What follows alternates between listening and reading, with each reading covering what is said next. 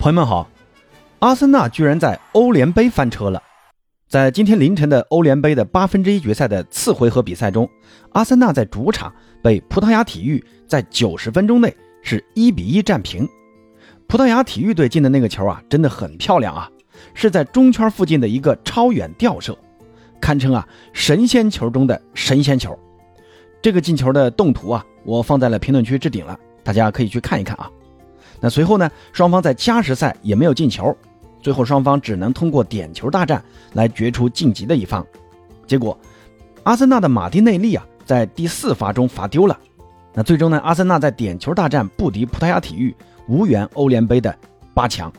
那这场比赛呢，阿森纳选择了让部分主力休息，比如他们的后腰托马斯啊、前腰厄德高，还有右边锋萨卡这些绝对主力啊。同时呢，也让伤愈复出的热苏斯在这场比赛中首发了。想通过呃这种欧联杯啊来找找比赛状态，那从这个首发上来看啊，主教练阿尔特塔可以说是有选择性的主动放弃了这场比赛。毕竟现在阿森纳在联赛中只领先曼城五分，还不太保险啊。而这个赛季呢，呃肯定还是以英超争冠为主，那适当的放弃欧联杯，呃也是可以理解的啊。那今天这期节目呢，咱也不来聊这场欧联比赛啊。因为在这场比赛看到那个呃葡萄牙体育的那个贡萨尔维斯的那个超级远射进球啊，让八哥觉得有必要来和大家聊一聊这个超级远射啊。想通过八哥的介绍啊，让大家来评一评哪粒进球是你心目中的最佳远射进球。那节目最后呢，八哥再简单的前瞻一下呃这次的欧冠抽签啊。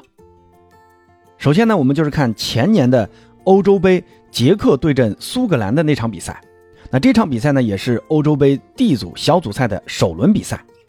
当时到了下半场第五十一分钟，捷克前锋希克在中场右侧附近拿球，看到苏格兰门将马绍尔的这个站位比较靠前，就在运动战中选择直接超远距离吊射。马绍尔呢，当时是回撤不及啊，是跟着这个球啊一起进了球门。这个球呢，最终也让捷克是二比零。战胜了苏格兰，取得开门红。那那场比赛呢？为捷克打进第一球的也是希克。希克的这记超远吊射，当时距离球门是四十五点四米。而希克呢，当时也是在运动战中发力摆腿射门的，身边呢还有一位后卫的干扰，所以这个球啊进的还是很有难度的。对于球的高度还有力度，要把握的非常准才行啊。最后呢，这粒进球也被评为二零年欧洲杯的。最佳进球，而希克呢，在这届欧洲杯中也以五粒进球拿下了当届杯赛的金靴奖。那第二个远射进球啊，是在一九九六年曼联对阵温布尔登的英超比赛中，当时曼联的贝克汉姆在本方半场是直接起脚在中线附近吊射破门，那当时那个球啊是距离球门六十米以外啊，这个堪称是技惊四座啊。这个进球呢，也让初出茅庐的贝克汉姆一球成名。从此啊，贝克汉姆的进球也被很多球迷戏称为“贝式弯刀”。那这个球呢，呃，既是贝克汉姆的这个脚法好啊，同时呢，也跟温布尔登的这个门将站得太靠前有很大关系。哎，基本上超级吊射啊，都跟门将站位有关。而贝克汉姆职业生涯最精彩的进球啊，还不止这一粒进球。在零二年世界杯欧洲区预选赛阶段，最后一轮，英格兰必须要在对手希腊身上最少拿到一分，才能晋级世界杯的决赛圈。结果呢，希腊队将二比一的比分持续保持到了比赛的最后的伤停补时阶段。所以说，这个时候英格兰队还是很危险啊。但是在这个时候呢，英格兰队拿到了一个远距离的任意球，当时由贝克汉姆来主罚。那罚这个球的球员的压力啊。按理说是相当大的啊，可以说这也是英格兰队最后的机会。然后呢，贝克汉姆选择直接打门，助跑起脚，就看那个皮球啊是直挂死角，那又是一记非常漂亮的圆月弯刀啊，帮助英格兰最终二比二战平希腊，拿到了直接晋级世界杯决赛圈的门票。所以说这粒进球啊，可谓是价值千金啊。当时呢，贝克汉姆啊也是凭借这粒进球。入围了世界足球先生的前三。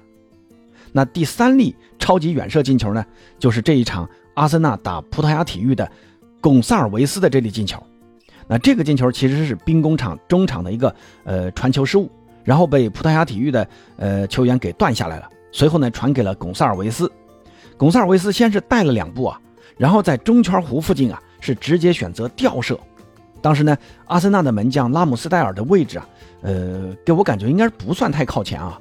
但是这个球诡异啊，就诡异在，呃，他下坠的特别快，在到达了最高点之后呢，一个迅速的下坠。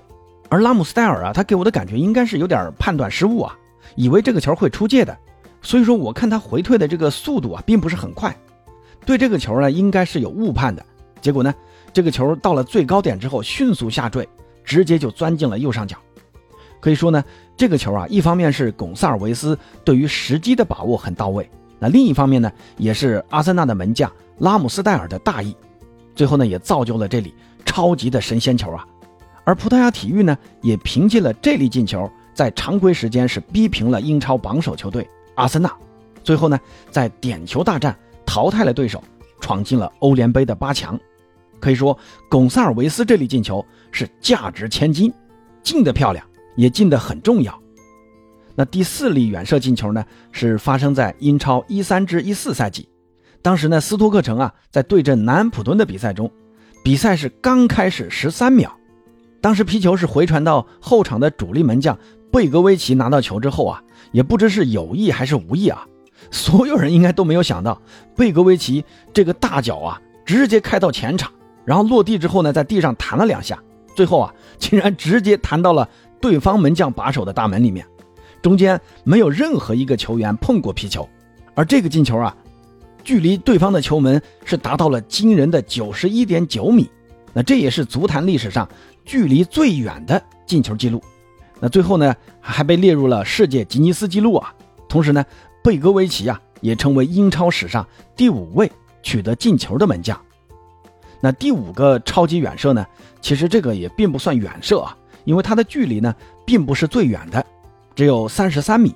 但是这粒进球的进球方式很奇特，在一二年呢，瑞典对阵英格兰的友谊赛中，在比赛的最后一分钟。英格兰的门将哈特出球失误啊，在禁区外用头球啊把这个球顶到空中去了。当时呢，伊布是背对球门，那一般的正常的球员肯定会等这个球落地啊，用脚先卸下来，然后再来组织进攻。但是啊，伊布的这个脑袋就是这么神奇啊，他选择了原地倒钩打门。当时这个球呢，距离球门三十三米，而这记超远倒钩啊，也直接就进了。当时禁区内的两名英格兰后卫啊，也没有想到伊布回来这么一下啊，只能眼睁睁地看着伊布的这个惊天倒钩破门。那这粒进球呢，也获得了当年度的普斯卡什奖。呃，值得一提的是呢，当时这场比赛，瑞典队最后是四比二战胜了英格兰队，而伊布一个人就包揽了瑞典队的全部四粒进球，包括这粒惊世骇俗的三十三米的惊天倒钩。那第五个远射进球呢？呃，其实同样也不算太远啊。那这粒进球呢，是发生在一四年世界杯的赛场上。当时呢，在一四年巴西世界杯小组赛的首轮比赛中，荷兰队就遭遇卫冕冠军西班牙队。当时呢，西班牙队先是利用角球啊，由阿隆索打进去了，取得了一比零的领先。然后呢，在上半场快结束的时候，荷兰队的中场布林德在中场起球啊。直接掉到了禁区前沿，找到了范佩西。那几乎所有人啊都以为范佩西会胸部先停下来，然后再用脚来处理这个单刀。但是呢，范大将军的选择啊同样一如常人，他是迎着皮球啊来了一次超远距离的鱼跃冲顶，选择用头球的方式在禁区线附近来头球攻门。当时西班牙门神卡西利亚斯啊对这个球也是始料未及，只能目送皮球入网。那这个球呢？范佩西用这样的方式打进，让所有人啊都有点瞠目结舌啊。最终呢，也帮助荷兰队五比一是大胜西班牙。而在一零年南非世界杯的决赛中呢，荷兰队就闯进了决赛，而决赛中的对手正是西班牙。最终呢，在决赛中，荷兰队是被西班牙给击败了，无缘世界杯冠军。所以说呢，这场比赛啊，也是荷兰队的复仇之战。那范大将军用一记超级鱼跃冲顶进球，为荷兰队吹响了进攻的号角。最终呢，这场比赛范佩西梅开二度，罗本呢也是梅开二度，荷兰队也最终实现了复仇。那其实啊，呃，世界足坛还有很多有意思的这种远射破门啊，我一时也也想不起来啊。那大家可以补充一下，也可以评选一下你心中的最佳的超级远射。那八哥在做这期节目的时候呢，欧足联正在欧冠、欧联的这个抽签啊。那这个时候呢，呃，欧冠的抽签结果先出来了啊。皇马呢是对阵切尔西，曼城呢是对阵拜仁，这个是在上半区，也就是说。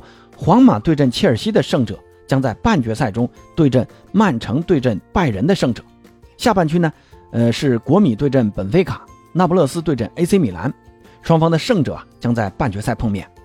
那这里呢，八哥就献个丑啊，简单前瞻一下欧冠四分之一决赛的一个前景。先来看一下皇马打切尔西啊，上个赛季呢，皇马就和切尔西同样是在四分之一决赛碰面的，首回合呢，皇马是在斯坦福桥客场。三比一大胜了切尔西，结果呢，到了次回合，切尔西呀，愣是在伯纳乌连进三球，给差点逆转了。最后呢，皇马是在最后十分钟连扳两球，淘汰切尔西，最终挺进了四强。那这一次啊，还是切尔西先打主场。那次回合呢，是回到皇马的主场。相比上赛季呢，我个人认为啊，切尔西的这个防守能力啊是有所下滑的，而锋线的得分能力。并没有呃得到太大的改善，这个也是相对上赛季而言的。而皇马的新赛季在补充了呃吕迪格之后呢，这个实力是只增不减，而且卡马文加在变身左后卫之后也同样是发挥出色。所以我觉得切尔西想复仇皇马，这难度还是很大的。那这一轮呢，除了晋级的悬念以外啊，吕迪格面对旧主也同样是球迷关注的焦点。那第二场就是本菲卡打国米，我觉得双方的实力啊，应该是在伯仲之间啊。我个人认为呢，本菲卡的这个进攻能力更强，而国米的防守实力更强。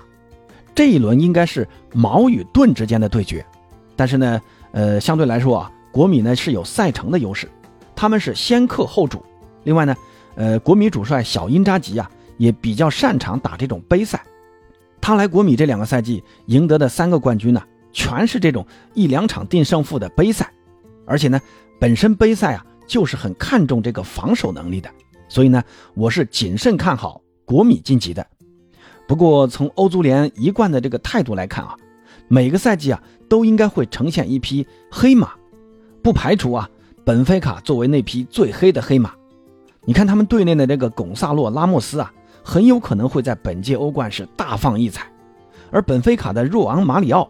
此前呢也曾经在国米效力过，那这次呢同样是面对旧主，就看马里奥有什么样的发挥。那这两场比赛呢是在四月十一号进行的，而在四月十二号同样要进行另外两场比赛，分别是 AC 米兰主场对阵那不勒斯。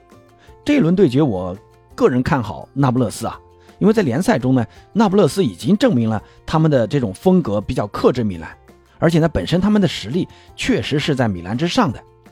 又是这种先客后主的赛程，所以呢，我是更看好那不勒斯晋级四强的。那另外一场就是这一轮的焦点大战，曼城对阵拜仁，这是目前本届欧冠夺冠赔率最高的两支球队啊。结果他们是提前在四分之一决赛相遇了。我只想说啊，欧足联真的是很会整活啊，这绝对是欧冠决赛提前预演了，谁晋级呢？这就很难猜啊。不过从这个风格来讲呢，拜仁的这个风格还是挺克制、传控足球的。他们的这种强身体对抗，前场的进攻速度呢又极快。那这种风格呢，对于传控球队由攻转守呢，确实是很有针对性。所以我个人啊，还是觉得拜仁晋级的可能性啊要高那么一点点。但是这种呃互捅局啊，就看谁进的多。到时呢，就看拜仁这条欧洲最贵的防线。能不能限制住哈兰德的发挥？那这个将成为关键。那朋友们对于这次抽签结果是怎么看的呢？更看好哪几支球队晋级四强呢？欢迎在评论区告诉八哥，咱们下期再见。